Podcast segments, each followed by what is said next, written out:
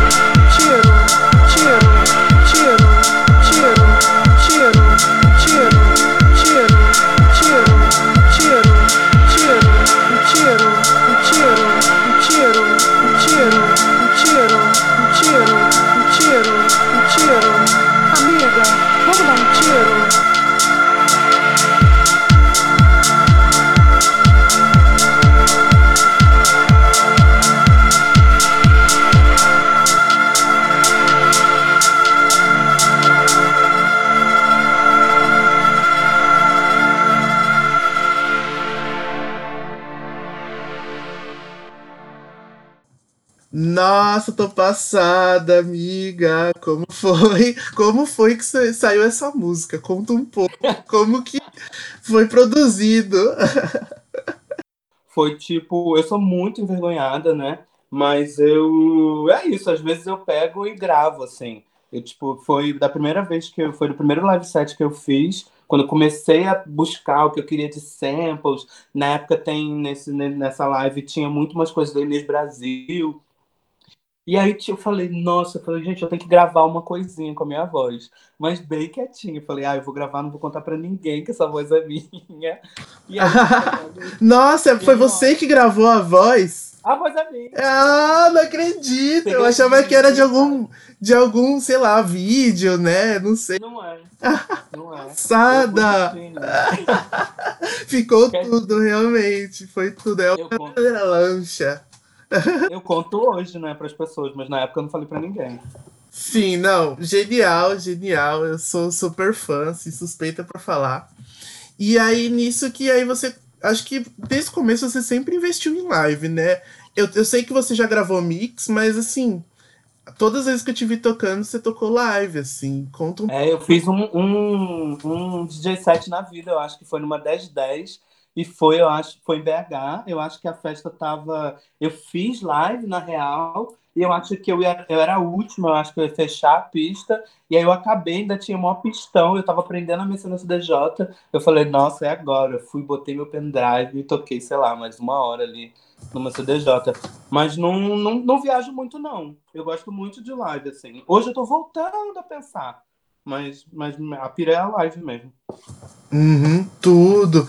E quais foram os primeiros equipamentos que você teve? Ou você já começou a produzir antes sem mesmo? Você já tinha ah, produzido algumas batidas assim? E aí, quando você começou a ter equipamento, você começou a, a fazer apresentações? Conta um pouco como é. Porque é muito difícil, né? A gente, como produtor, é, conseguir, sei lá, se sentir suficiente no que a gente tem e tudo mais, sabe? Conta um pouco como é A gente, como produtor preto, né? Que ainda é mais babado que tudo, né? Tipo, você é mais desacreditado uhum. do que qualquer outra coisa, assim. Eu comecei com um teclado, amigo. Eu achei um teclado. Eu morava em Botafogo, lá na, na Zona Sul, no Rio. E aí eu achei, mais com um amigo, a gente achou um teclado no lixo do prédio. E comecei... Passada, passada. Presentinho, né? Aquele presente, sim. Mas Sim. é um teclado desses simplões, tipo o Cássio Simplão, assim, nem lembro o modelo dele. E eu comecei, eu prendi as notas dele com, com fita crepe e ficava gravando aqueles sons com o celular, não tinha gravador, não tinha nada. E aí eu pegava esse som, colocava no Audacity e aí ia colocando, fazendo. Enfim, comprimir. Não comprimia, não, como é que eu vou falar? Eu ficava, uhum. enfim, colocando os efeitos nele ia criando uma, umas ambiências, assim. Primeiro comecei a fazer umas ambiências. Uhum, tudo. E aí depois, aí, aí foi isso. Com, na medida que eu ia indo para as festas, eu fui entendendo que eu podia tá, ter isso misturado com beat, por exemplo. E aí eu comecei a querer fazer beat. E aí eu instalei, sei lá, tinha um, um computador bem fodido na época, e eu consegui instalar um Fruit Loops. E aí foi onde eu comecei a fazer meus primeiros beats, assim. Ai, que tudo. Não, perfeito. Não tinha controladora, não tinha nada, era só o computador. Sim, eu lembro que quando eu te vi na residência, você tinha um, um MIDI lá, que era, acho que era um Akai. Aham, uhum, eu tenho um MIDI, um Akaizinho. Isso. Mas assim, é, de qualquer forma, é aquilo, é muito de como você desenrola. Eu acho que também não, não é assim, ai meu Deus, eu vou ter uma rola de fudidona, né? E é isso. Eu acho que tudo é muito como você se desenvolve e tal. E também, meu, jogar naquilo e tudo mais. E aí, do nada, a professora. Namíbia, Namíbia, Namíbia trouxe. Sim, sim. É, cara, é, a, falando da residência da Namíbia, que eu também participei junto com a Pod, sim, foi um espaço super incrível. A Namíbia era um coletivo com um trabalho muito grandioso, assim. As pessoas que passaram, eu vejo, são excelentes artistas. E ali eu acho que ter esse primeiro contato, né, de de realmente entender como que funciona esse processo de máquina, né? De como que você instala e ver que não é um bicho de sete cabeças, né? Porque acho que rola sempre esse medo, né? Pelo menos pra gente, assim, de falar, nossa, meu, nunca vou conseguir ter um micro estúdio, nunca vou. E aí a gente ter esse primeiro contato é muito interessante. E também a conexão com as pessoas, né? Porque assim como você me inspirou, você também foi inspirado e isso gerou outros trabalhos também, né? Sim. Conta um pouco sobre essas parcerias que você tem gerado, mais precisamente Estou falando do excelente trabalho do Traquejos Pentecostais para Matar o Senhor, Conventura Profana, que assim, gente, é Delebacate Shurikantas, é, o, é um babado fortíssimo. Eu, como, assim, minha família também é de igreja pentecostal, assim, senti uma identificação direta com, com isso. Mas conta um pouco, você já falou que já foi da igreja também, é, conta um pouco como é que foi todo esse processo, essa trajetória, como conheceu a aventura. Vamos lá. Primeiro, Namíbia, né? Tipo, o como foi importante, assim, para tipo, me sentir confiante mesmo e para investir no meu trabalho. Eu morava em BH quando eu escrevi uma. Eu mandei uma carta, amiga. Foi bem. de TV. Tudo! Eu escrevi uma carta para a página do coletivo, falando que eu produzia música, que eu morava em BH. Enfim, me apresentei, assim. E aí foi quando, acho que aí teve uma, alguma festa na Namíbia e eu vim tocar e aí comecei a, ficar vindo para São Paulo até que eu participei da residência que você participou também, lá no Largo da Batata. Foi tudo. A... Foi, foi. E eu venho sempre encontrando, assim, encontrando algumas pessoas que são muito. Ah, são essenciais né, no nosso caminho, assim, tanto na música ou na própria vida, pessoas que vão me recebendo, pessoas que vou trocando trabalho. E a aventura com a aventura não foi diferente, né? A gente conheceu no Rio de Janeiro para fazer uma, uma performance e a gente se juntou ali para fazer uma performance na Despina. E, enfim, Contra a Aventura foi, sei lá, se pá, uma das coisas mais maravilhosas que me aconteceu, assim. Tipo, meu trabalho exponenciou, assim, ele abriu, assim, de uma maneira que eu nem, nem fazia ideia, assim, de lugares que eu podia alcançar, de, de pessoas, de, de, de aprender a, a, convivência, porque a gente ficou muito tempo junta, né? A gente passou um tempão colada, então, tipo, uma hora a gente já tava, tava tudo muito misturado, assim. Agora a gente está até desmisturando nossa vida um pouco, mas estava tudo muito misturado uma época, assim. Então foi. Ai, vivemos momentos lindos, foi perfeito. Ai, não, esse, tra... esse trabalho é sensacional. Desculpa. Não, tudo bem. E o Traqueses, ele vem muito num lugar de. Ai, sei lá, né? Uns, pur... uns purgosão, assim. Vem, é tudo muito gritado, ele é muito. Precisava botar tudo aquilo para fora naquele momento, assim. A gente não dava mais conta, assim. Uhum, tudo, tudo. E falando do processo de produção do Traquejos, como é que foi eh, essa busca de elementos, né? Apesar de você ter bastante referência do eletro e tal, você acabou criando outras ambientações, né? Outros tipos de ritmo, às vezes até um pouco mais lento do que eu acho que as suas músicas próprias que você já tinha lançado na época. E como é que foi essa busca? E como, como foi que você fez esse processo de masterização para colocar? É, a gente todo todo o processo nosso processo juntas ele, ele se dava muito por meio das performances mesmo. A gente já quando a gente começou a trabalhar a gente já morava em cidades diferentes. Então era uma coisa de tipo encontrou vamos produzir, gatinha, vamos fazer render. Então, a cada encontro a gente via produzindo mais, mais som junto, né? Ela trazia mais letra, trazia mais beat e sonoridade. E a gente foi entendendo aos poucos o que seria cada música, assim. Primeiro a gente dividiu elas assim. Depois que a gente já tinha meio que as músicas, a gente começou a fazer alguns links, né? Tipo, a gente usa os samples que a gente ia usar, os instrumentos que a gente queria colocar. Então veio todo um processo de entender que que cara ia ter, né? Que sonoridade ia ter o, o traquejo, assim. E a, e a gente conseguiu gravar o disco todo em casa, mixou, masterizou, a gente fez tudo em casa. Entendi. Então é isso. Bom, agora vamos encerrando aqui a segunda parte do bloco. Tá tudo altos babados e vai esquentando e vai só. Fofoquinha, fofoquinha. Sim, é isso. É, vamos de Piton, né? Vamos vestir o nosso lobotão, vamos para a guerra, porque a gente é assim, a gente não deita.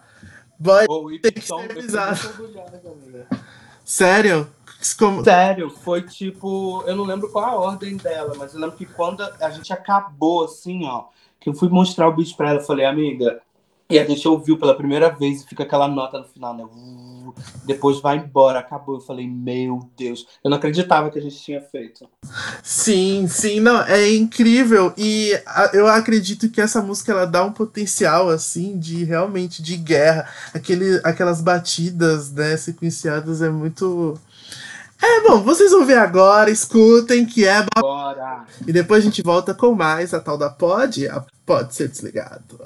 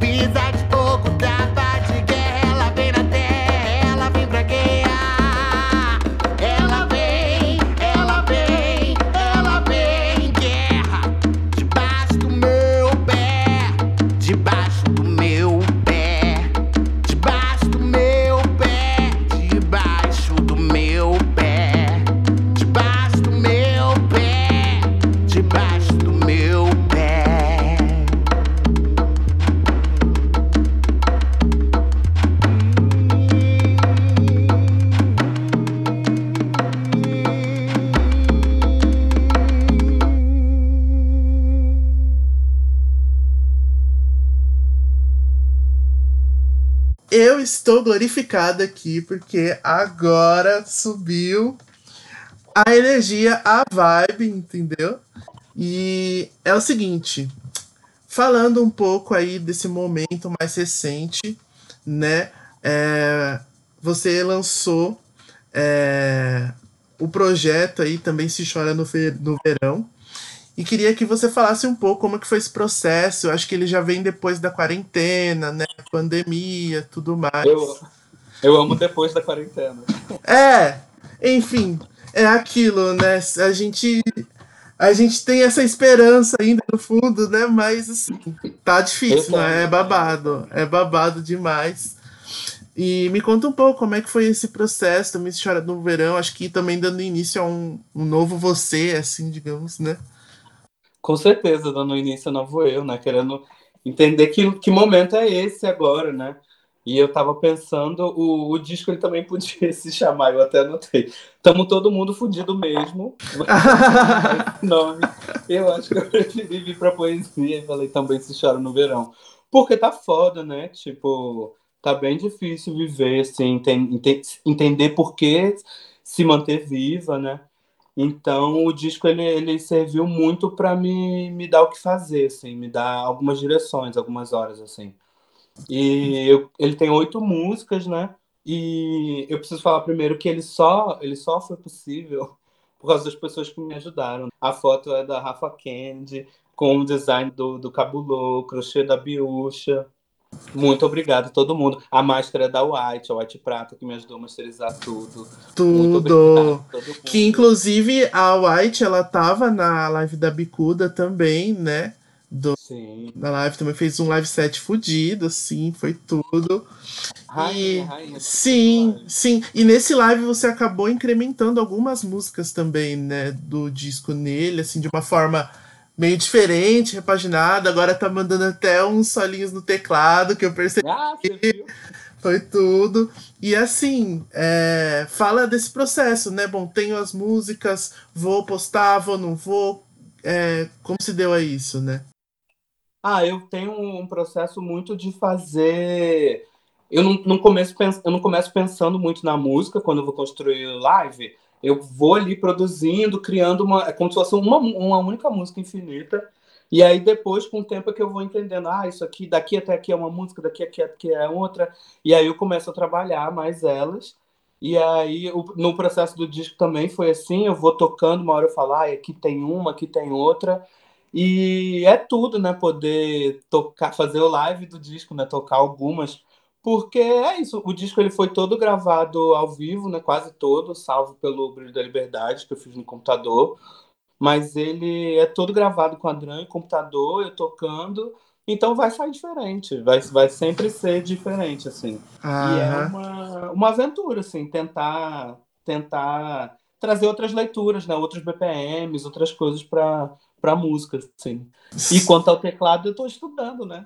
Arrasou! Sério? Ai, que tudo! Real. Sério, sério. Não, eu. Harmonia.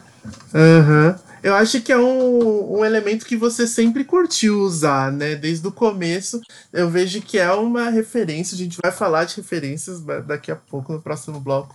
Mas eu vejo que toda, toda essa atmosfera que você criou sempre foi muito importante, né? E aí eu acho que só tende a melhorar. E é isso, então vamos encerrar esse bloco, que a gente vai tocar uma faixa do, do disco, né? Também se chora o verão.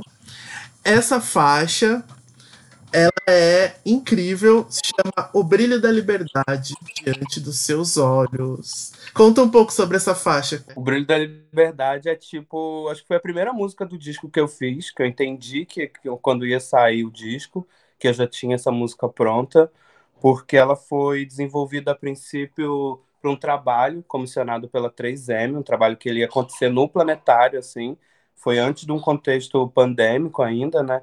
Então ia ser um trabalho presencial e é um trabalho que eu fiz com o Rafael RG e a Júlia Francisca. Era uma leitura de, de mapa astral, ali um mapa da, da situação do Brasil na época, e o trabalho consistia em fazer umas analogias com o que a Júlia falava e é uma performance ao vivo performando essa, essa sonoridade ali dentro do planetário. Então, toda a master, ela foi feita, sei lá, em 5D, assim, as coisas giram, o trabalho é, é bem grande, tudo, assim. Tudo, E, e você chegou a captar algumas informações, você lembra desse, dessa situação, desse mapa, assim? Ou você ficou focado na produção da música do, do, do ambiente, assim? Não, eu lembro de, de algumas coisas, assim. A, a Júlia, ela tem uma leitura que ela não é tão, tão convencional, né? Então, ela, ela, a leitura dela vem muito sobre uns povos originários, ela fala muito de uns povos indígenas, ela fala do, da dobra do som, o barulho da água. Então, tipo, é bem aberto, assim, para a criação de, de algumas analogias e emburacar, né, nesse som. E aí no disco, a, a, o Brilho é um remix, né? Um remix desse trabalho. Quando eu não coloco a, a Júlia, mas faço um remix aí, 160 do, desse brilho, assim, dessa trajetória, que é a trajetória da Harriet, um abolicionista que guiou uma fuga de escravizados através de uma estrela, assim, através dessa observação. Tudo, então vamos brilhar, o brilho da liberdade.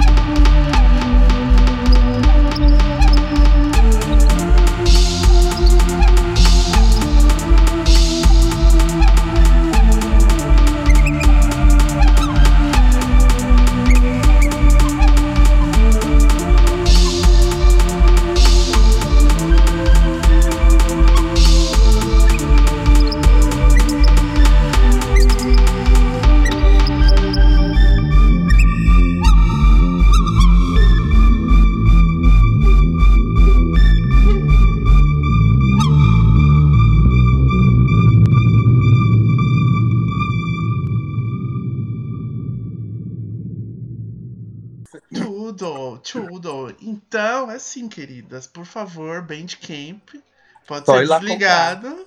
Comprem, entendeu? Que assim, tá tudo promessa, entendeu? Vamos lá.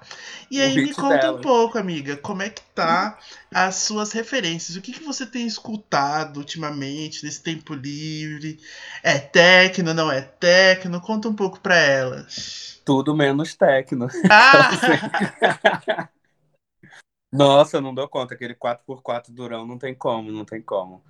Amiga, tipo, eu trabalho muito com, com, com música, produzindo muito tempo, né? Então, várias vezes, quando eu tô, tipo, num tempo mais ocioso, nem sempre eu tô ouvindo música, assim, nem sempre eu tô com uma música alta, eu tô deixando o ouvidinho dar uma relaxada, vejo muito filme. Então, tipo, eu tenho visto muito anime, muita referência hoje. Ah, mas serve. Um anime, assim, pra elas, elas gostam. Sim, Fala aí um com bom. certeza. Ah, eu assisto Attack on Titan, Psycho Pass, só as distopia maluca. Amo, Que eu sou amo. bem doida. Attack on Titan é aquele dos gigantes, né? Que Isso, invadem a isso das cidade. muralhas. Tudo, tudo. Ultimamente eu tenho assistido Castlevania. Não Eu não vi esse assistiu. ainda, já me Esse, falaram. esse é muito bom, ele fala de uns vampiros, assim, e tal. Também tem toda uma questão política legal, assim. É bem top. E de filme, o que, que você indica aí para as aranhudas? Nossa, deixa eu pensar. Eu vi um documentário, eu não vou lembrar o nome dele, quer dizer, eu lembro, não sei como pronuncia, na verdade, mas acho, acho que chama Jambé Follet, uma coisa assim.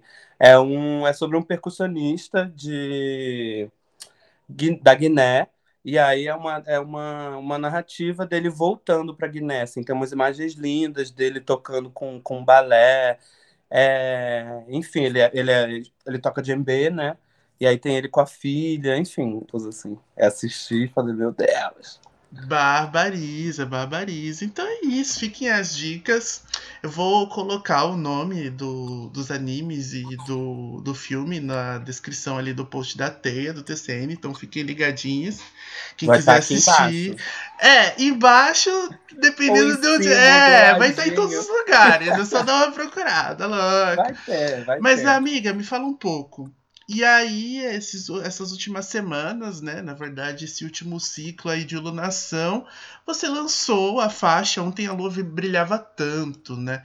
Conta um pouco sobre como é que se deu essa track, como que foi, né? Essa experiência com a Lua. Fala um pouco. Ah, eu gosto muito, né? Tipo, observar o espaço, ter esse tempo de observação, contemplar. Eu morava, morei sempre perto de praia, né? Então eu sempre conseguia dar umas fugidas, assim. Você tá muito maluca de madrugada, acontecia muito no Rio de Janeiro, assim. Você sai, assim, vai para perto do mar, só sentir a brisa. E aí veio, eu, eu, eu fiz muita trilha sonora, eu trabalho muito com trilha sonora também, né? Então eu deixei, caminho mais um pouco para esse lugar da trilha, um som mais ambiente, um, um... ah, é uma música para você ganhar um tempo para você mesmo, assim. Tem um, um vídeo no, no YouTube também com essa música que eu gravei num- numa noite, assim, é numa manhã, assim, o vídeo começa, a música tem 10 minutos, então deve ser, assim, os 10 últimos minutos da noite, o começo da manhã, e é só isso, só as nuvens passando e aquela lua ali que tava espalmando a gente, espalmando na gente. Tudo, tudo. Poetisa. Amo, amo. Não, sensacional. É aquela a lua ela fala sobre os nossos processos interiores, sobre nossas emoções, né? E aí quando a gente se, é, se vê imersiva numa música, eu acho que é meio que essa sensação, né? Que é ativada e emocional. E amiga, bom, use esse seu último momento. Você quer mandar recado, quer mandar um beijo? É seu momento agora. Gente, muito obrigado para todo mundo que chegou até aqui, tá bom? Compre, me adiciona no, no, no Instagram, me adiciona no, no SoundCloud, Bandcamp, comprem minhas músicas, que elas não estão em todas as plataformas, a maioria vai estar no Bandcamp, à venda, então comprem.